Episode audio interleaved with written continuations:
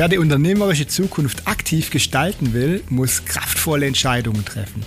Doch gerade in der heutigen Zeit ist die dazu notwendige Risikoabwägung eine große Herausforderung. Wie es gelingt, Risiken entspannter zu bewerten und auch unter dem Druck des Alltags die Chancen hinter den Risiken zu erkennen, darum geht es auch heute wieder im Gespräch mit einer spannenden Persönlichkeit. Mein Name ist Achim Barth. Herzlich willkommen bei Risikoaffin, dem Unternehmerpodcast. Wenn man meinen heutigen Gast googelt, findet man fast ganz oben die Website Steuersparsystem, dicht gefolgt von Investmenter. Und dabei geht es darum, ganz gezielt in Dubai Immobilien zu erwerben oder in Dubai in Immobilien zu investieren. Und wenn man dann noch weiter sucht, dann findet man bei Xing noch die Mentor GmbH aus Landsberg. Denn mein heutiger Gast ist seit über 35 Jahren Unternehmer zunächst in der Baubranche. Dann hat er sein Geschäftsfeld sukzessive erweitert mit einer eigenen Werbeagentur, im Aufbau eines großen Schulungszentrums. Und inzwischen ist er Investor in Dubai und Online-Investment-Coach. So nenne ich es zumindest mal. Vielleicht sagt er da nachher auch noch mehr dazu. Herzlich willkommen hier bei Risikoaffin, dem Unternehmerpodcast, Michael Menter. Achim, herzlichen Dank für die Einladung. Ich freue mich natürlich bei dir hier im Podcast sein zu dürfen. Ja, immer gerne, denn ich habe immer interessante und spannende Gäste hier im Podcast. Ne? Es geht ja um risikoaffin. Ähm, welche unternehmerischen Risiken gehe ich ein? Das ist ja in deinem Tätigkeitsfeld äh, mit das A und O, auch deinen Kunden gegenüber. Welche Risiken können sie denn eingehen oder wollen sie denn eingehen? Aber fangen wir mal an. Ähm, ich habe ein bisschen recherchiert zu dir und äh, die eine oder andere Info gefunden im Internet, denn das Internet vergisst ja nichts. Und äh, du hast mir auch verraten, ähm, wie das bei dir war mit dem Taschengeld. Und das fand ich ganz spannend, denn wir hatten letzte Woche eine Diskussion mit, mit unserer kleinen Tochter, die kommt jetzt in die dritte Klasse und die bekommt jetzt jeden Sonntag fünf Euro Taschengeld. Das bekommt sie aber nicht einfach so, sondern es ist der Lohn dafür, dass sie bei uns im Haushalt mithilft und bestimmte Aufgaben fix, hat sie zugestimmt, übernimmt. Und was sie dann mit ihren fünf Euro macht, das darf sie selber entscheiden. Ob sie spart für was Größeres, ob sie es anlegt in ihrem Sparbuch oder ob sie Süßigkeiten kauft, darf sie ganz alleine und selbst entscheiden. Aber ah, du hast mir geschrieben, du hast nie in deinem Leben Taschengeld bekommen, sondern mit zehn Jahren bereits dein eigenes Geld verdient. Ähm, warum hast du nie Taschengeld bekommen und was hast du dann gemacht mit zehn Jahren? Ich glaube nicht, dass es über einen Gewerbeschein lief. Sehr gute Frage. Achim, ja, das stimmt tatsächlich. Äh, warum kein Taschengeld? Relativ einfach. Ich komme aus einer sehr einfachen Familie. Mein Papa war Lagerist, meine Mama Hausfrau. Ich hatte, habe noch vier Geschwister und da gab es kein Taschengeld. Ich komme noch aus einer Zeit, was sich die meisten nicht vorstellen können. Ich bin ja schon ein bisschen länger jung. Da gab es kein Taschengeld. Also hat man selber nach Möglichkeiten gesucht, Geld zu verdienen. Ich habe dann damals tatsächlich mit zehn angefangen, Zeitungen auszutragen. Und zwar nicht nur eine einzige, sondern verschiedene, einfach um, um Geld in die Kasse zu bekommen. Und deswegen habe ich sehr früh verstehen dürfen, was so Ursache und Wirkung ist. Du hast es ja kurz angesprochen. Wenn jemand Taschengeld bekommt ohne Gegenleistung, dann ist das eine Konditionierung. Du kommst selber aus dem, aus dem Spitzensport, aus dem Leistungssport. Du weißt sehr wohl, dass keiner da draußen rumspringt und sagt, hey, ich trainiere nie oder ich trainiere nur alle drei Monate und gehe trotzdem nach Olympia. Das wird nicht funktionieren, sondern Ursache und Wirkung ist immer das Gleiche. Äh, es gibt auch das schöne Beispiel, wenn ich vor meinem Holzofen sitze, vor meinem Kachelofen, dann kann ich natürlich mit dem äh, einen Deal aushandeln. Er gibt mir erst Wärme und ich gebe ihm dann Holz, wird aber auch nicht funktionieren. Und genauso glaube ich, ist es keine gute Sache, Kinder Geld zur Verfügung zu stellen ohne Gegenleistung, weil dann hebel ich dieses Ursache und Wirkung aus. Und ich glaube, wir sehen das auch ganz gut in Deutschland. Ich glaube, das darf man bei deinen Zuhörern auch offen ansprechen dass das dann Probleme geben kann. Ja, absolut. Ähm, es ist ja auch so, dass in Deutschland hat man ja gerade das Gefühl, dass Leistung ähm, eh nicht mehr so den Stellenwert hat. Ähm, verschiedene Themen in der Politik, äh, aber auch äh, die Tatsache, dass im Fußball in der F- und der E-Jugend jetzt gar keine Tore mehr geschossen werden sollen und keiner mehr verliert, dass in den Bundesjugendspielen es nur noch Teilnahmeurkunden äh, geben soll und keine Ehrenurkunden und Siegerurkunden mehr, um Kinder, die nicht so leistungsfähig sind, nicht zu diskriminieren. Äh, noch andere komische Begründungen. Äh, ja, und das Ergebnis, das haben wir ja heute Morgen ganz aktuell gesehen. Ne? Leichtathletik-WM in Budapest und das erste Mal in der Geschichte überhaupt, dass Deutschland null Medaillen hat. Ne? Das ist doch auch letztendlich ähm, ein Spiegelbild, ähm, wie es bei uns in Deutschland momentan läuft. Und ähm, von dem her ist auch richtig und wichtig, ähm, dass Leistung sich wieder lohnt in Deutschland. Aber das ist ein ganz anderes Thema. Wir kommen ja wieder zurück. Ähm, Michael, du möchtest am liebsten mit dem Begriff Investmenter in Verbindung gebracht werden. Aber du hast auch einen Spitzennamen, nämlich ähm, du wirst im Netz oder in deiner Branche das Phantom genannt. Ein Phantom ist aber laut Definition ein Trugbild oder eine unwirkliche Erscheinung. Ich bin mir aber ziemlich sicher, ich sehe dich ja äh, hier ähm, live vor mir und zumindest mal digital. Also ein Trugbild bist du nicht und auch äh, keine unwirkliche Erscheinung. Ähm, wie, wie kamst du denn zu dem Spitznamen Das Phantom?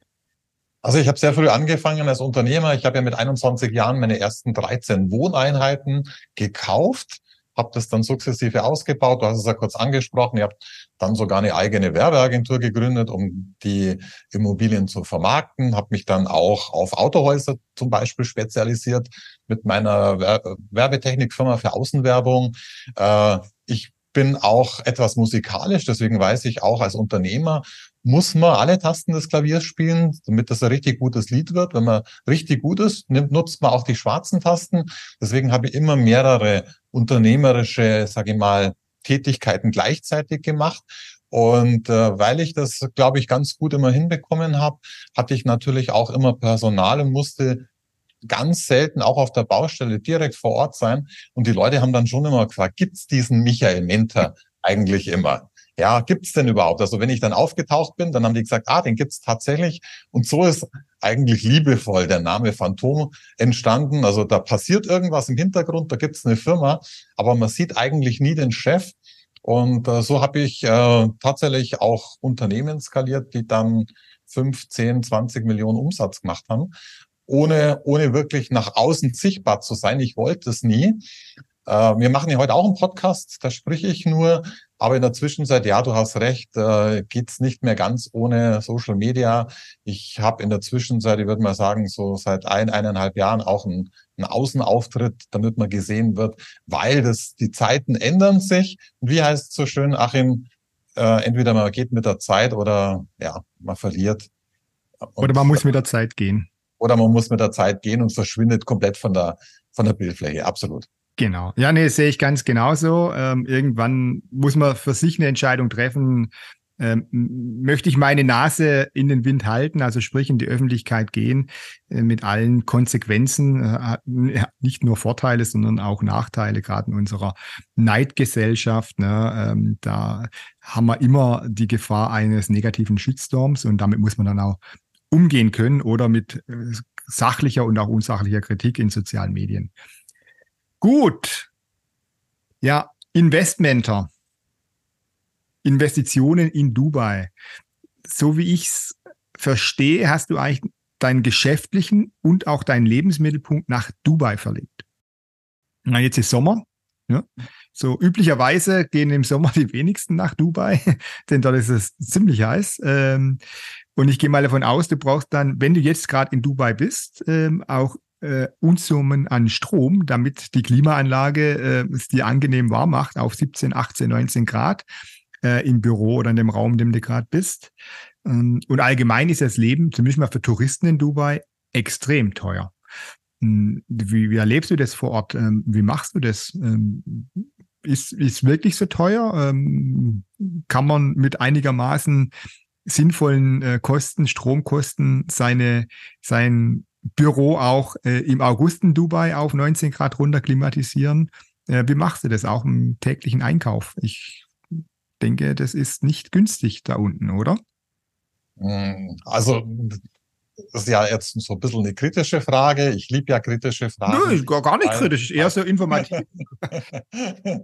Nein, ich, ich, ich finde ja dieses, äh, dieses, ich sag mal, diese, genau das sind ja auch die Probleme oder die Sorgen und Nöte, die viele da draußen haben. Du siehst ja, ich sitze hier noch im Jackett.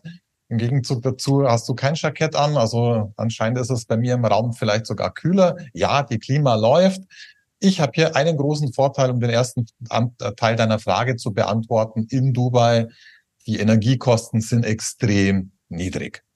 Dubai hat ja auch sage ich mal, auf dem Masterplan stehen und Dubai setzt, sage ich mal, das auch um, was, was sie sich vornehmen. Ja, also da ist jetzt kein Regierungspolitiker an, an vorderster Front, der versucht, die Legislaturperiode irgendwie zu überleben oder auch nicht und vielleicht zwischendrin sein Bestes zu geben oder auch nicht, sondern hier sitzen natürlich, so wie der Scheich, Unternehmer an der Front und deswegen haben die Ziele. Und eines der Ziele ist, dass dass Dubai die erste Metropole, die erste Großstadt wird, die tatsächlich CO2-neutral wird. Wie machen die das? Die haben natürlich einen großen Vorteil und das muss man natürlich hier auch sagen. Äh, die haben viele Möglichkeiten. Erstens mal mit Windkraft und das was noch viel größeres. In Dubai gibt's den größten Solar Park zusammenhängend mit fünf Gigabyte. Und deswegen ist hier Strom nicht nur günstig, sondern ich habe hier 350 Tage Sonne. Du hast das angesprochen und das macht natürlich einen riesigen Standortvorteil aus. Aber ja, wenn man will, Dubai hat tausende von Vorteilen, aber es hat auch, sage ich mal, ein paar paar Nachteile, die man einfach akzeptieren muss. Es gibt hier zwei, drei Monate, die sind draußen ein bisschen wärmer. Das stimmt natürlich. Aber ich sage immer, das ist so wie in Deutschland, weil es im Winter, wenn es fünf Grad, zehn Grad, 20 Grad minus hat, dann läufst du draußen ja auch nicht im Shirt rum. Ähm, da gewöhnt man sich dran. Als Europäer denkst du, das ist normal. Und genauso ist es hier auch. Und wenn du hier längere Zeit wohnst, ich bin ja hier, das ist ja kein Geheimnis, ich habe tatsächlich meinen Mittellebenspunkt hier nach Dubai verlagert, weil ich auch wegen dem äh, Business hier sein muss vor Ort. Und da hast du einfach den Vorteil, dass du dich natürlich ganz schnell akklimatisierst. Also wenn es bei uns jetzt wieder im September, Oktober viel kühler wird, also wir haben die wunderschönsten, logischerweise Winter, natürlich auch Frühling und Herbst, weil wir haben eigentlich, sage ich mal, 250 äh, Biergartentage, wo man auch draußen sitzen kann. Die anderen Tage sind so dazwischen. Äh, ist aber auch okay, weil natürlich auch hier Terrassen klimatisiert sind, weil, wie gesagt, Energie ist hier günstig. Der Nachteil ist, es ist wirklich zwei, vielleicht sogar drei Monate etwas zu warm. Aber wenn es dann bei uns hier in Dubai 25 Grad hat, dann brauche ich schon eine Jacke, Achim, und habe immer einen Schal dabei, wenn ich rausgehe. Mhm. Ja. In den europäischen Wintermonaten äh, war ja Dubai in den letzten zwei, drei Jahren so der Hotspot der Influencer, ne, der, der Partyszene, der Leute, die man kennt, die, die so in der deutschen Partyszene unterwegs sind und auch der, die ortsungebunden arbeiten können. Ähnlich wie du, du kannst ja auch ortsungebunden arbeiten. Ne? Und da war Bali und aber auch Dubai so der, ähm, sag mal, der Ort, wo man sein musste, wo man präsent sein musste. Hm, wie ist denn die Entwicklung äh, Dubais aus, aus deiner Sicht? Äh, was denkst du denn, wie es weitergeht? Ist es ein Strohfeuer? War das jetzt Corona-bedingt, dass man da nach Dubai ging? Und ich habe auch äh, gelesen, du hast ja so eine äh, Vision Dubai 2040. Wie geht es denn weiter? Also bisher ist ja Dubai bekannt, äh, vor allem wegen dem Verkauf von fossilen Brennstoffen. Ähm, das ähm, ist ja nicht unbedingt die momentan die Zukunftstechnologie. Da hast du recht, also wobei Dubai gar nicht so bekannt ist für fossile Brennstoffe, weil viele nicht wissen, dass Dubai nicht mal mehr drei Prozent äh, mit Öl verdient oder mit Gas, sondern Dubai hat ja schon lang sein Geschäftsmodell umgestellt. In Deutschland hatten wir ja sensationelle Immobilienzeiten. Ich würde mal sagen, so zwischen 2010 und 2020, so den Zeitraum, hast du in Deutschland mit Immobilien nichts äh, falsch machen können. Du hattest einen dynamischen Markt. Du hast gekauft, verkauft. Das war alles perfekt. Du, äh, die Mietnachfrage ist, ist äh, auch gut gewesen, weil die Leute sage ich mal, gutes Geld verdient hatten. Wir hatten natürlich niedrige Zinsen, keine hohe Inflation, war alles perfekt. Und ich schaue mir natürlich als Unternehmer immer um, in meiner Branche, wo sind denn die, die, die Chancen und die Möglichkeiten am größten? So ähnlich, weil du kommst aus dem Sport, wie bei einem Surfer, der immer schaut, wo kommt die nächste Welle, die ich gern surfen möchte. Und Dubai, glaube ich, ähm, wird nicht dieses Strohfeuer haben, wie viele denken, sondern Dubai ist eine Metropole, wir hatten also in 2000 noch 800.000 Einwohner. In 2010 hatten wir 1,6 Millionen Einwohner in Dubai. Jetzt momentan sind es 3,5 Millionen. Und der Masterplan vom Scheich, wo du gesagt hast, das wäre meine Vision, Äh, das ehrt mich sehr, aber das ist natürlich hier die Vision hier von den Arabischen Emiraten. Dubai wird bis 2040 sich nochmal verdoppeln oder verdreifachen.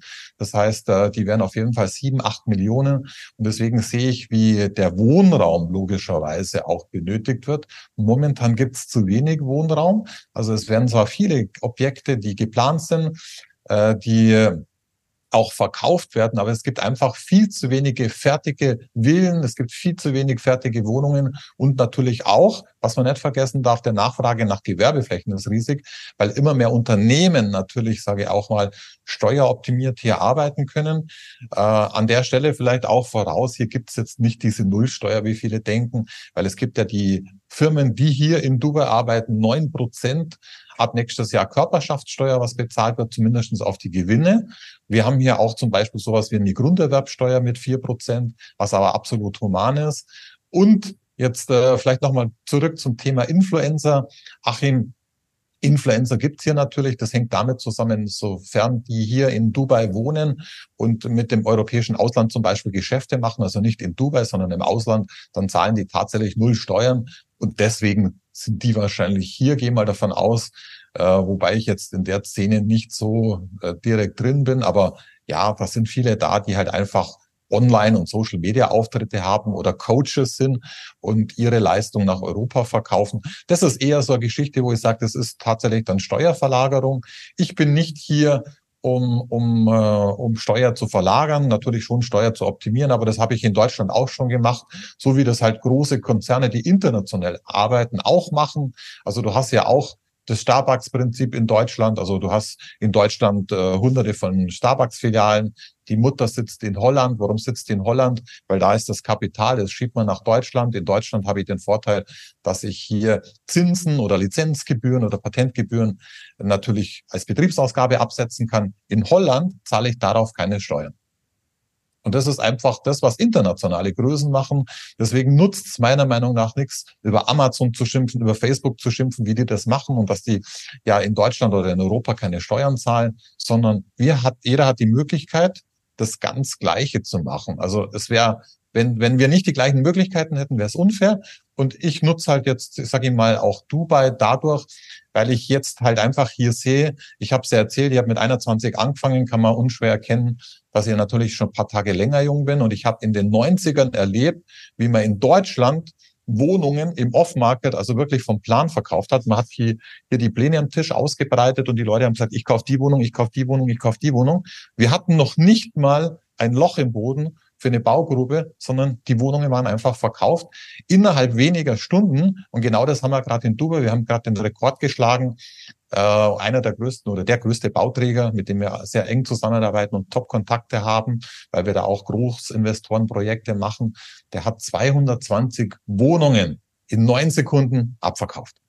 Ja, das ist dann ein dynamischer Markt, äh, kann man, kann man definitiv so sagen. Genau. Ja, dein Leistungsversprechen ist ja eine renditestarke Immobilieninvestition in Dubai für Unternehmer, für, für Leute, die Geld haben, nehme ich mal an. Also wenn ich kein Eigenkapital habe, dann werde ich vermutlich nicht äh, der richtige Kunde für dich sein. Äh, aber so grundsätzlich habe ich ja auch schon verschiedene Dinge gehört über Dubai. Ich habe zum Beispiel gehört, äh, korrigiere mich, wenn es nicht stimmt oder ob das einfach eine falsche Info war, die ich da bekommen habe, dass es natürlich Gegenden gibt oder ähm, Straßenzüge oder ja, Bereiche in Dubai, in der ich zwar eine Immobilie erwerben kann, aber gar nicht den Grund und Boden, sondern er bleibt äh, staatlich und äh, nach 10, 12 Jahren wird das Gebäude wieder abgerissen, ohne dass ich da großartig äh, gefragt werde. Ähm, weiß nicht, stimmt das so? Ist es tatsächlich so? Und das Zweite, mhm. ähm, das fand ich hoch interessant. Ähm, ein Bekannter von mir, der hat vor einigen Jahren, ich glaube vor zwei Jahren, drei Jahren, äh, in Dubai tatsächlich investiert. Und für mich total überraschend günstig. Der hat nämlich gesagt, er hat äh, eine, eine Wohnung gekauft für, glaube ich, 180.000 Euro mhm. und hat die jetzt vermietet an einen englischen ähm, Arzt, der in Dubai arbeitet. Und äh, in, in Dubai ist das so, dass man Jahresmiete bezahlt und so nach in, jetzt da schon dreimal Jahresmiete bezahlt. Jetzt noch zahlt er noch zweimal die Jahresmiete, um die 35.000 oder was er da gesagt hat. Dann ist es ja komplett wieder amortisiert, die ganze Investition. Das ist natürlich äh, top. Ne? Also das wirst du in Deutschland vermutlich so in der Form nie erreichen. Also das fand ich schon hochspannend. Ähm, hat er da einfach Glück gehabt, dass er total günstig so eine, so eine Wohnung bekommen hat. Ähm, und er hat mir auch gesagt, da wo er gekauft hat, hat er mit Grund und Boden gekauft. Also er hat das Problem nicht, dass in, in sechs oder sieben Jahren ähm, das ganze Gebäude abgerissen wird. Ähm, also, wie sieht's da aus? Stimmt es, was ich da gehört habe? Und was ist denn eine realistische Rendite, die ich erwarten kann? Und wie viel Eigenkapital brauche ich? Also du bist, du bist super informiert, Achim. In der Tat, das stimmt, was du erzählst. Also ich, ich fange mal beim Eigen, beim Eigenkapital an. Also wir äh, haben, sage ich mal, Apartments, die gehen richtig gute los bei 300.000 Euro, würde ich sagen. Man kann natürlich auch für 100.000 welche kaufen. Ich bin einer, der halt äh, aufgrund meiner Erfahrung einfach sagt, äh, Lage, Lage, Lage. Deswegen verkaufen wir eigentlich nur, sage ich mal, Immobilien in A-Lage. Das heißt, ich habe Wasserlage. Das hängt auch damit zusammen, dass ich bei einer Immobilie natürlich die Zukunft kaufe. Und äh, wir haben hier in der, im Masterplan ganz klar drin, dass Dubai die Wasserfläche vervierfacht. Das heißt, Häuser und Apartments, die direkt am Wasser, direkten Wasserzugang haben, werden die nächsten äh, 20 Jahre oder bis 2040 zumindest die nächsten 18, 17, 18 Jahre alle mit Wasser sein. Was heißt das? Entweder direkt am Meer, entweder es gibt zum Beispiel den Creek, kennen viele von Creek Harbor, wo ich das Interview auch mit dem Robert Geis hatte, wo der gekauft hat. Das ist wunderschön. Und dann gibt es auch ganz viele künstliche Lagunen, wo die wirklich die Lagune direkt am, am, an den Apartments, an den Hochhäusern, auch an den Villen direkt anlegen. Da ist dann Sandstrand, Palmen, also wie äh, besser geht's eigentlich nicht, weil die machen das auch alles ohne Chemie. Und da kannst du natürlich, sage ich mal, wirklich äh, unglaublich renditestarke Objekte dir holen.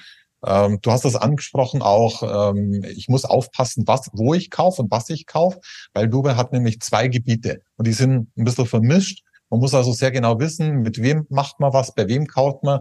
Und deswegen kommen ja auch wir ins Spiel. Ich bin ja eigentlich, früher war ich ja kein Immobilienmakler, sondern ich habe eigentlich nur als Investor gearbeitet und als Bauträger und Entwickler. Heute äh, decken wir aber das Feld Immobilienmakler genauso ab, weil ich einfach gesehen habe, es gibt für den deutschen Bereich überhaupt nichts Vernünftiges. Und das, was du angesprochen hast, ist einfach Leasehold und Freehold. Und wir bieten nur tatsächlich Immobilien an mit Freehold. Das heißt, der Kunde, der bei uns kauft, der kriegt auch tatsächlich einen Eintrag, ich setze aber äh, vielleicht ins Deutsche, in, ins Grundbuch, Property Register, Register wird man hier dazu sagen, aber er kriegt einen Grundbucheintrag, wird also namentlich auch Eigentümer dieser Wohneinheit oder dieser, dieses Hauses, dieser Villa, was auch immer, oder dieses Grundstückes. Es sind auch natürlich mehrere Personen möglich, so wie bei uns bei, mit einer GBR. Das ist alles sensationell gelöst. Aber es gibt auch Leasehold und das ist ein bisschen sowas wie Erbbaurecht. Das heißt, du kaufst eigentlich, du kaufst nichts, sondern du schließt einen, einen, Mietvertrag ab, mehr oder weniger. Und nach 99 Jahren fällt dann das Grundstück beziehungsweise das Objekt äh, der Immobilie wieder zurück an den Eigentümer. Und jetzt, wenn du Pech hast, ist das vielleicht schon, sag ich mal, von den 99 Jahren sind schon 70, 80 Jahre abgelaufen. Das heißt, das Objekt geht relativ schnell wieder zurück und du kannst als Laie nicht immer gleich sehen, ob das ein Leasehold oder ein Freehold ist. Aber wie gesagt, deswegen sucht man sich in, in, in Dubai keine eigene Immobilie auf eigene Faust aus Deutschland aus, wenn man nicht vor Ort ist, sondern man sucht sich wirklich einen starken Partner, auf dem ich mich verlassen kann, der einfach Erfahrung in dem Bereich hat und somit ist das relativ gut. Der zweite Teil oder dritte Teil deiner Frage hat ja dann auf die Rendite ähm, sich äh, bezogen. Ja, man kann hier, wir wollen hier jetzt keine Renditeversprechen machen, weil Renditeversprechen würden ja immer nur die Vergangenheit natürlich mit einbeziehen. Wie war's? Wie war's in in letzter Zeit?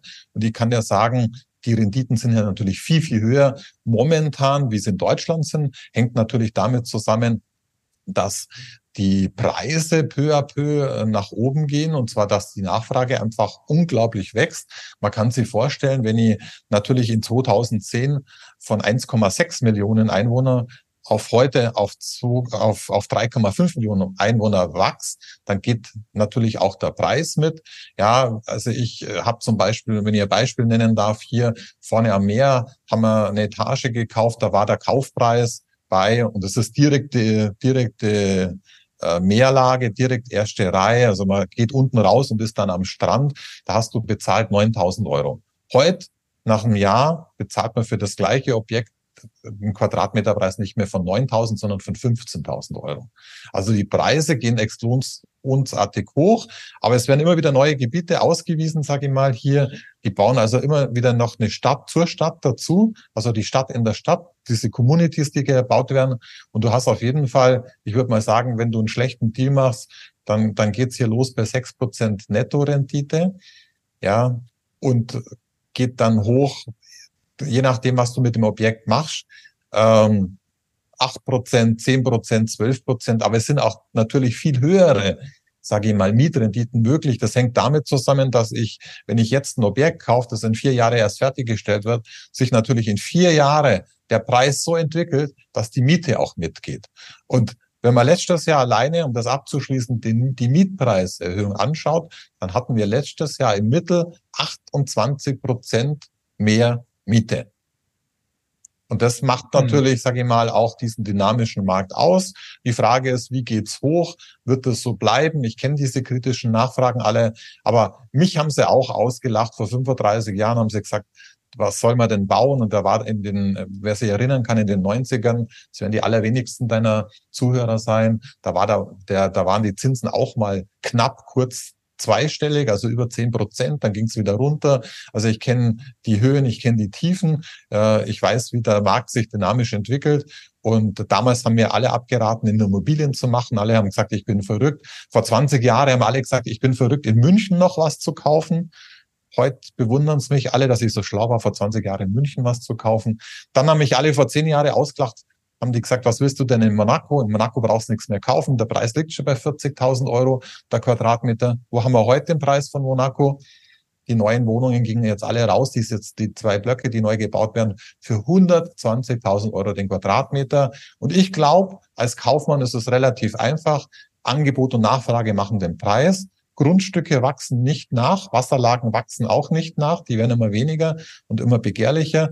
Und ich habe noch nie erlebt, dass Grundstücke im Normalfall in Seelage oder in Hafenlage zum Beispiel günstiger werden. Der Markt wird sich einfach dynamisch weiterentwickeln. Die Frage ist nur, wie die Geschwindigkeit sein wird. Im Vergleich zu Deutschland, da habe ich ja eigentlich, sage ich mal, Immobilienpreise, die niedriger sind. Aber auch hier wird der Markt sich wieder erholen, wird natürlich ein Stück seitwärts gehen.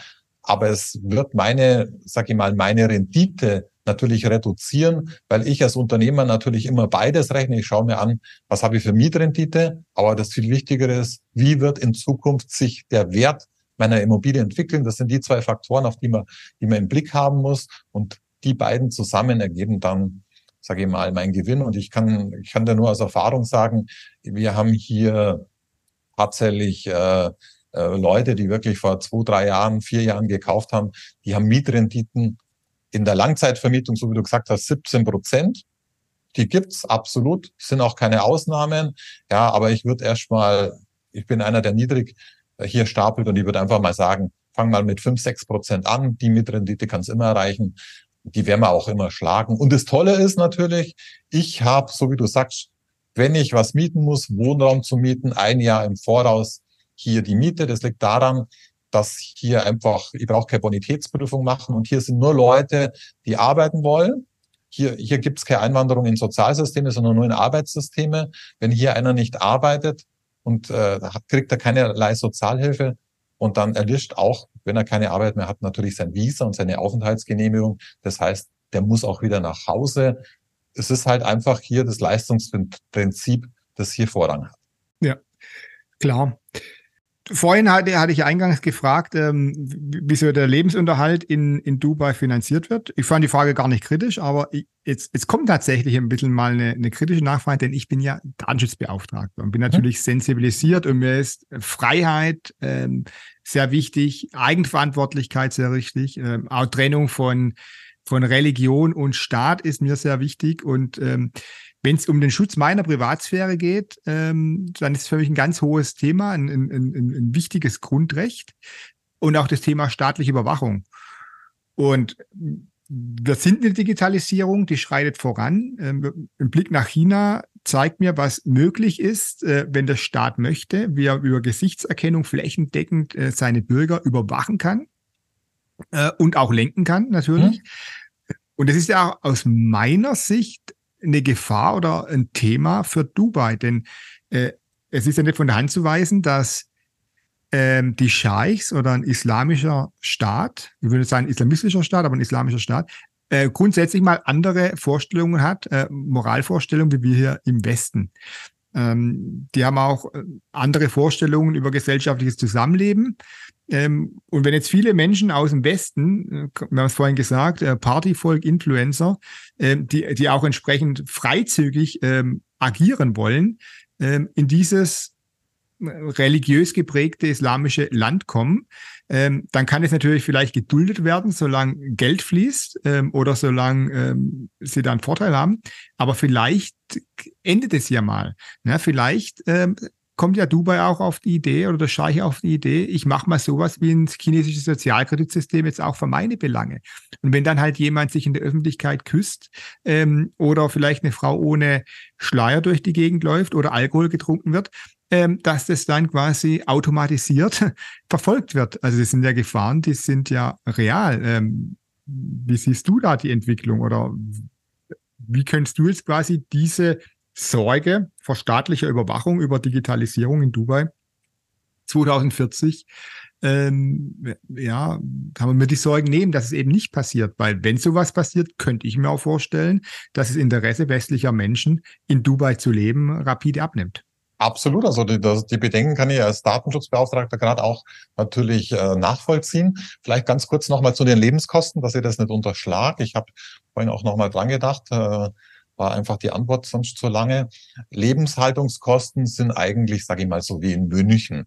Ja, vielleicht ein bisschen mehr wie in Stuttgart, das mag sein, aber ich kann hier natürlich, wenn ich möchte, für sechs Euro zum Mittagessen gehen, aber ich kann auch für 600 Euro mit zum Mittagessen gehen. Da, wo die Hotspots sind, natürlich, wo die ganzen Touristen sind, ist auch klar, ist einfach teurer. Das ist ein bisschen so, als wenn ich in München zum Essen gehe äh, oder mir am Flughafen ein paar Weißwürstel für 15 Euro hole.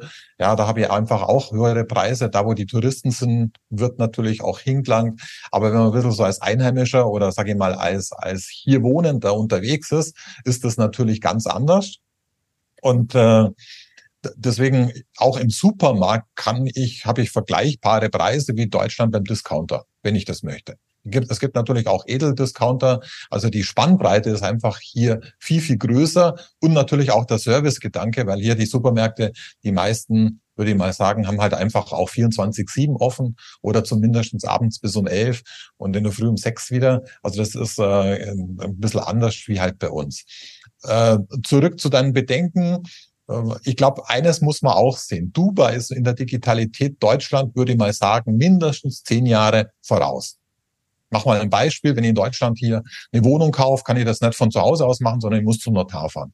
Der Notar äh, nimmt dann Blätter hier und liest mir die dann vor. Also der braucht einen Drucker, der druckt irgendwas aus wie damals in 1823. Das ist hier nicht der Fall, weil hier gibt es zum Beispiel keine Auflassungsvormerkung, sondern die sind in der Lage, den neuen Kunden direkt sage ich mal, ins Grundbuch reinzuschieben und zwar digital. Deswegen gibt es ja eigentlich auch keinen Notar bei einer Offline-Immobilie, also bei einer Immobilie vom Plan weg, sondern das ist alles digitalisiert. Da gibt es natürlich öffentliche Regierungsstellen, die das natürlich machen. Das ist ganz wichtig.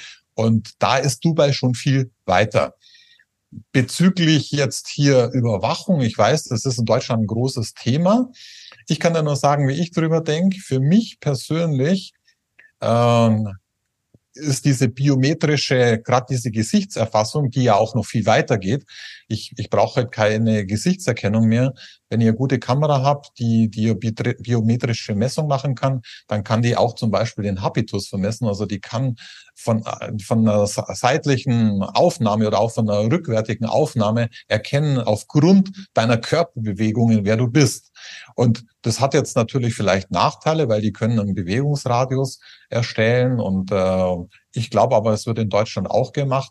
Für mich ist der große Vorteil, Achim, sage ich da ganz ehrlich, ich habe hier im Stadtgebiet geschätzt 300.000 Kameras, die natürlich äh, auch laufen. Aber eines äh, ist, ist auch wahr, wenn man es vergleichen will mit Deutschland, ist ein bisschen unfair. Aber wir haben hier jetzt in Dubai so über 90 Prozent Ausländer.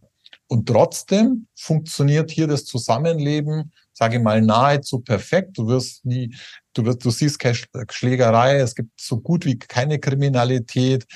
Äh, ich, ich kann hier mein, mein iPhone, das lasse ich auf dem Tisch liegen beim Mittagessen. Und wenn ich es vergesse und ich komme nach zwei Stunden wieder, dann liegt das immer noch da, äh, samt Geldbeutel und Kreditkarten, weil aufgrund dieser Überwachung ist es halt sicher.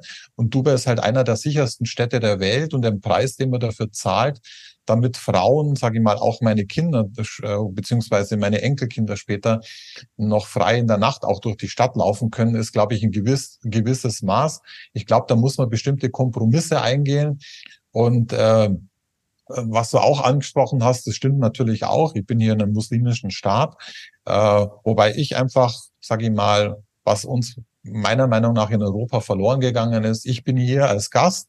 Ich benehme mich auch als Gast und zwar anständig, so wie ich bei dir in deiner in deinem Haus eingeladen bin. In deinem Haus würde ich mich anständig benehmen. Ich würde an der Tür fragen, ob ich die Schuhe ausziehen soll und ich würde äh, ich wäre auch anständig zu deinen Gästen und nicht unangemessen. Und äh, ich glaube, das ist so das große Spiel, wobei viele, die noch nie in Dubai waren oder nur als Tourist in Dubai waren, eigentlich sehen müssen, dass Dubai in der Zwischenzeit westlicher ist wie Europa. Ja, hier gibt's weniger verschleierte Menschen wie in Deutschland gefühlt. Hier kann ich ähm, mich genauso frei bewegen. Also die liegen genauso im knappen Bikini da am Strand.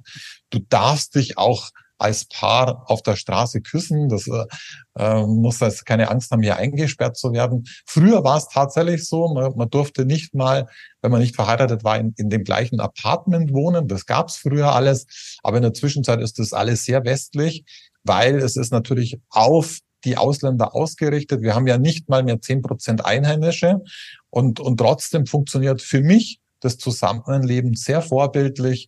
Ähm, weil, weil einfach hier auch alle die hier sind, dankbar sind. Also wenn du hier dich mit einem Taxifahrer unterhaltest, der wirklich unglaublich viel leistet und oft auch sechs, sieben Tage die Woche fährt, dann erzählt er der immer davon, dass er zu Hause ein Haus gebaut hat für seine Family. Da wohnen alle. Seine Kinder können in eine Privatschule gehen und ich habe Freunde, die haben einen, einen indischen Takt, einen indischen Chauffeur, der die ganze Woche da ist auch der, dessen Kinder in Indien einen eigenen Chauffeur haben, die, weil er hier einfach ein gutes Geld verdient. Und ich glaube, das ist halt immer so ein bisschen der Kompromiss, den man machen muss. Ja, du hast recht. Äh, das ist vielleicht ein Wermutstropfen, dass ich überwacht bin. Aber in, ähm, in sensiblen Stellen gibt es natürlich keine Kameras. Und äh, ich, ich frage mich natürlich auch immer, was habe ich denn wirklich zu verstecken? Also wenn ich auf die Straße gehe, dann möchte ich auch, dass alle in der Nacht auch sicher sind. Ja, es ist ja im Sozialkreditsystem in China so. Ne? Die Sicherheit ist dann natürlich besser gewährleistet, aber man muss immer einen guten Kompromiss finden zwischen individuellen Freiheitsrechten ähm, und Sicherheit. Und äh, wenn es so ist, wie du sagst, dass dass man sein westliches Leben auch leben darf, natürlich äh, immer unter der Prämisse, man ist Gast in einem Land, ähm, dann ist es auch vom Grundsatz her mal in Ordnung. Gehen wir aber mal weg von Dubai äh, und wieder hin zur schnöden deutschen Steuerpolitik, denn das ist ja ein, ein zweites Thema oder ein weiteres Projekt, ähm, das du beackerst. Ne? Da geht es um das Thema Steuern sparen oder Steueroptimierung, aber nicht Steuerhinterziehung. Ähm, und da gibt es ja bewährte Konzepte in Deutschland, die ich so kenne. Also momentan vielleicht Investitionen in geförderte grüne Technologien, Solarparks, Windparks, wobei das wahrscheinlich schon eher kritisch ist. Oder, so war es zumindest mal noch, bevor die Zinsen jetzt hochgingen, ne, Investitionen in denkmalgeschützte Immobilien hier in Deutschland. Mhm. Also das sind so die Dinge, die ich kenne. Gibt es wahrscheinlich noch äh, einiges mehr. Ähm, ja. Was bringt denn momentan noch äh, Rendite in Deutschland oder was ist denn dein Konzept für dieses Thema Steuersparsystem? Ja, das insgesamte Konzept ist eigentlich das, was, sage ich mal, internationale und Großkonzerne machen, die halt breit aufgestellt sind. Aber auch wenn ich nur in Deutschland tätig bin als Unternehmer, zum Beispiel mit operativen GmbHs, also ich würde mal sagen, das geht, das geht natürlich nicht für den für, den, für die One-Man-Show, da funktioniert das gar nicht. Aber sind wir mal ehrlich, ich habe hier eine Steuerprogression, die geht los erst ab 62.000 Euro bin ich ja im Höchst- oder Spitzensteuersatz mit 42 Prozent plus Soli plus Kirchensteuer. Das ist noch gar nicht so schlimm. Also jeder Euro, der dann drüber ist, der wird einfach, fehlen mir 45 Cent. Und äh, es gibt natürlich einfach Konstruktionen, wo ich verschiedene, sage ich mal, ganz legale Nischen ausnutzen sollte, weil äh, du hast es ja schon betont, es geht hier tatsächlich einfach um legale Möglichkeiten, hier seine nur die Steuern zu zahlen, die wir unbedingt müssen, weil ich finde nach wie vor, dass eine steuerliche Leistung notwendig ist. Wir wollen ja hier, wir wollen gute Schulen, wir wollen gute Kindergärten, wir wollen ein funktionsfähiges Straßennetz. Das ist alles toll. Übrigens, ich bin ja auch noch in Deutschland steuerpflichtig, weil ich da auch noch Firmen habe. Logischerweise, das wissen viele gar nicht. Die denken, ich bin in Dubai als Steuerflüchtling. Nein, ich bin äh, so wie in vielen Ländern dieser Welt einfach als Gast unterwegs. Deswegen habe ich das vorher auch betont. Habe natürlich momentan Schwerpunkt Dubai und ich, ich sehe halt, dass ganz viele Unternehmer das dann aufsplitten. Und äh, ich sehe aber auch, dass es in der Zwischenzeit immer mehr Steuerberater halt gibt, die mit diesen Themen nichts mehr anfangen können. Wir haben uns im Vorfeld ja auch kurz darüber unterhalten, die Steuerberater sind extrem überlastet. Die kriegen auch in Deutschland kein neues Personal mehr. Das ist auch so eine Schwierigkeit. Und deswegen wird es ein Steuerberater, sollte nicht verwechselt werden in der Regel mit einem Steuersparberater. Muss aber natürlich auch hier eine Lanze für die Steuerberater brechen. Das ist auch gar nicht denen ihre Aufgabe, sondern die machen einfach saubere Abschlüsse. Achim, die, äh, die geben das dem Finanzamt so äh, mundgerecht, dass sie wenig Nachfragen haben, was ich auch verstehen kann. Aber das, was wir machen, ist ja ganz was anderes. Wir nutzen alle Möglichkeiten, um Steuern zu sparen. Das geht schon los bei der Kapitalgesellschaft. Wenn ich meinen Firmensitz da habe, wo die Gewerbesteuerhebesätze niedrig sind. Bestes Beispiel kennst du ja, wenn du in München bist, in München hast du einen Gewerbesteuerhebesatz 490 und dann gibt es ein paar Gemeinden, ich nenne jetzt gar keine Namen, die ein bisschen außerhalb sind, da habe ich nicht 490, sondern 240.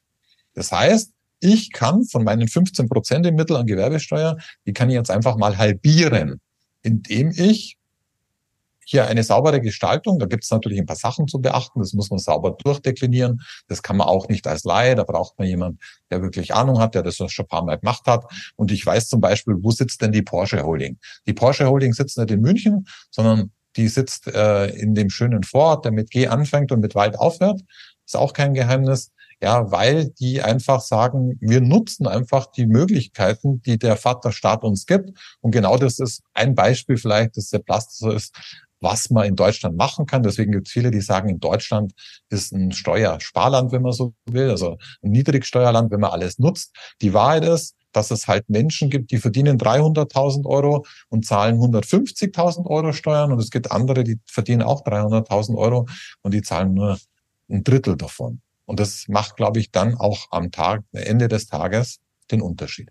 Und wenn man da Fragen hat, äh, wie man denn, wenn man 300.000 Euro zu versteuerndes Einkommen hat, äh, wenn man denn da nur ein Drittel an Steuern bezahlt, ganz legal, dann bist du der richtige Ansprechpartner und ich werde natürlich unten im Text entsprechend auch deine Landingpage verlinken, die äh, steuer-sparsystem.de und da kann man dann Infos anfordern. Ne? Gerne, ja. Also wir haben ja hier auch in Dubai, muss man dazu sagen, wir haben ja mit eigene Wirtschaftsjuristen dabei, natürlich internationale Steuerexperten, Leute, die hier schon äh, 10, 20 Jahre hier in Dubai das machen, weil auch wenn ich in Deutschland steuerpflichtig bin, kann ich mit einer Immobilie in Dubai Steuern sparen. Das ist vielen so nicht bewusst.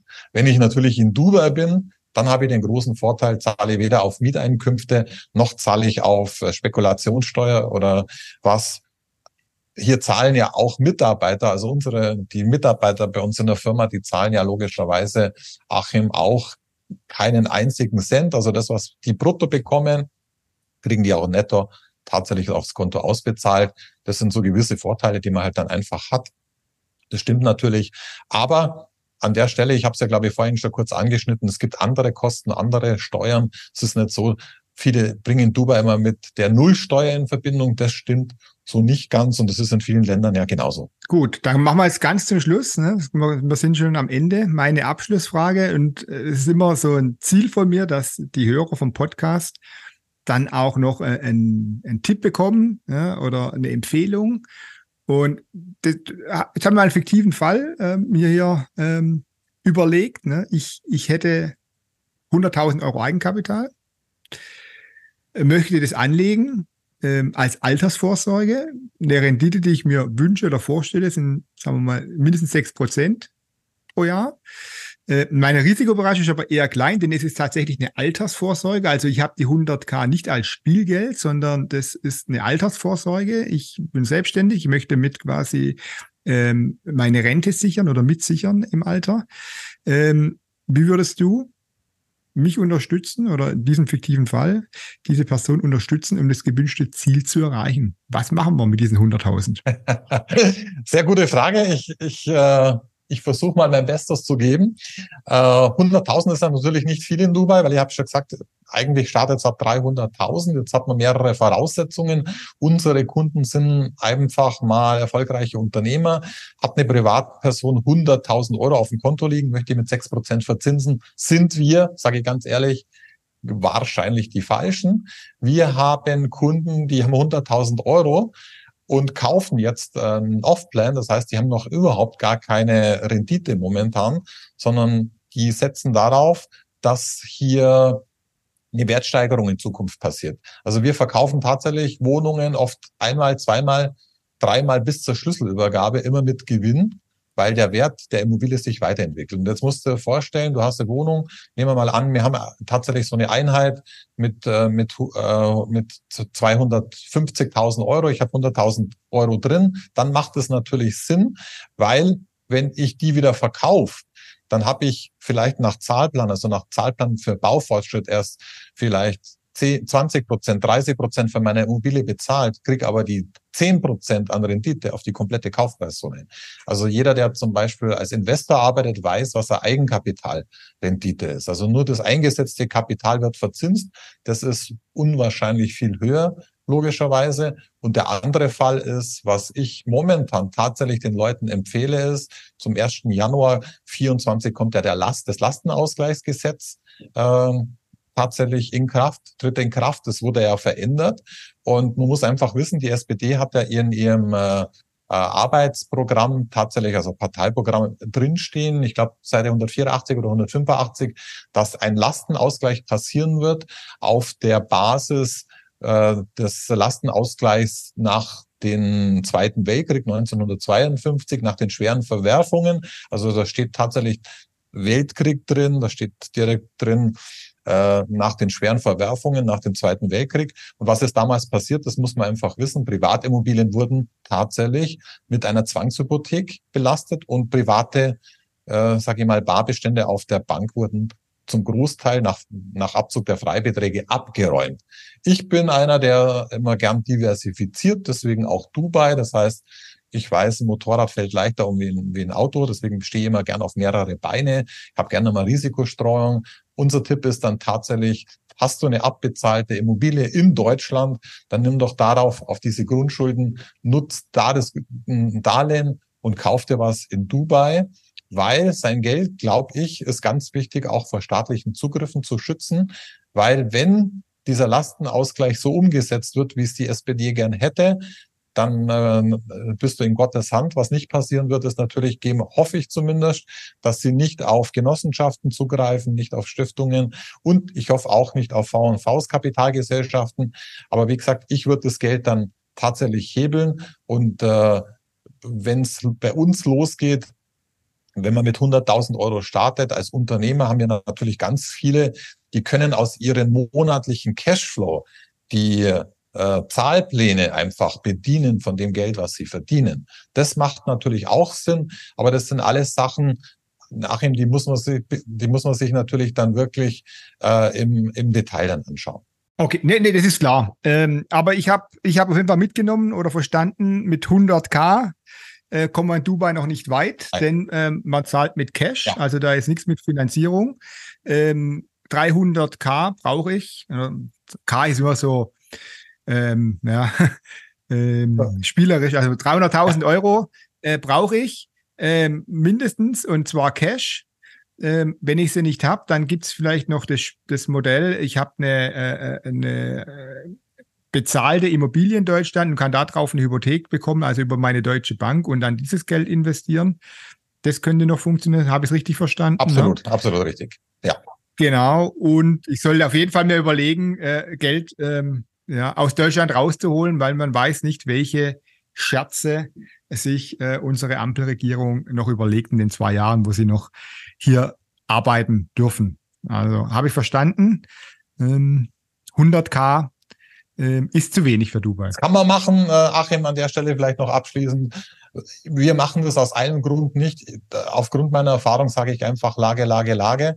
Und ich nehme auch immer den Worst Case. Was würde passieren? Wir haben jetzt 20 Millionen Besucher im Jahr. Was passiert jetzt, wenn nur noch 10 Millionen kommen? Wo gehen die dann hin? Und die Leute, wenn ich jetzt zum Beispiel Airbnb mache, ich habe ja touristische Vermietung, die gehen nicht in die Wüste bei 100k, sondern die wollen an ein Objekt, an eine Immobilie fürs Wasser, weil die machen ein Jahr im Jahr, vielleicht nur eine Woche im Jahr Urlaub und dann geben die ein paar Euro mehr aus, aber dann sind die am Wasser, dann sind die an einer Lagune, dann sind die am Meer, dann wollen die eine Top-Spa-Anlage und bei 100.000 Euro bin ich, kann ich natürlich kaufen, bin ich halt im absoluten Hinterland, mitten in der Wüste, ohne guter Infrastruktur und das ist genau das, was wir nicht empfehlen.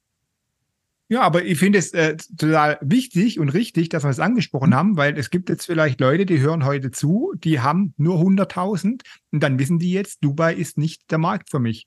Und ein anderer, der hat vielleicht 300.000 und er weiß, jetzt habe ich eine Option. Ja, jetzt kann ich mit Michael Mentor mal sprechen. Was habe ich denn da für Möglichkeiten? Von dem her passt es ganz genau. Und es ist auch wichtig zu sagen, wenn du nicht genügend Cash hast, dann ist Dubai nicht der richtige Markt für dich. Das ist ja, ist auch richtig, das zu sagen und den Leuten nicht falsche Versprechungen machen. Absolut. Ja. Ich bedanke mich ähm, für das Gespräch, Michael. Das war äh, hochinteressant und ich denke auch, äh, Dubai ist äh, spannend, äh, wird sich spannend entwickeln. Ich werde auf jeden Fall auch ein Auge drauf haben, ähm, was da alles passiert. Und ähm, als Datenschutzbeauftragter ähm, äh, muss ich noch ein bisschen sparen, äh, damit ich dann auch mal mit dir ins Geschäft kommen kann.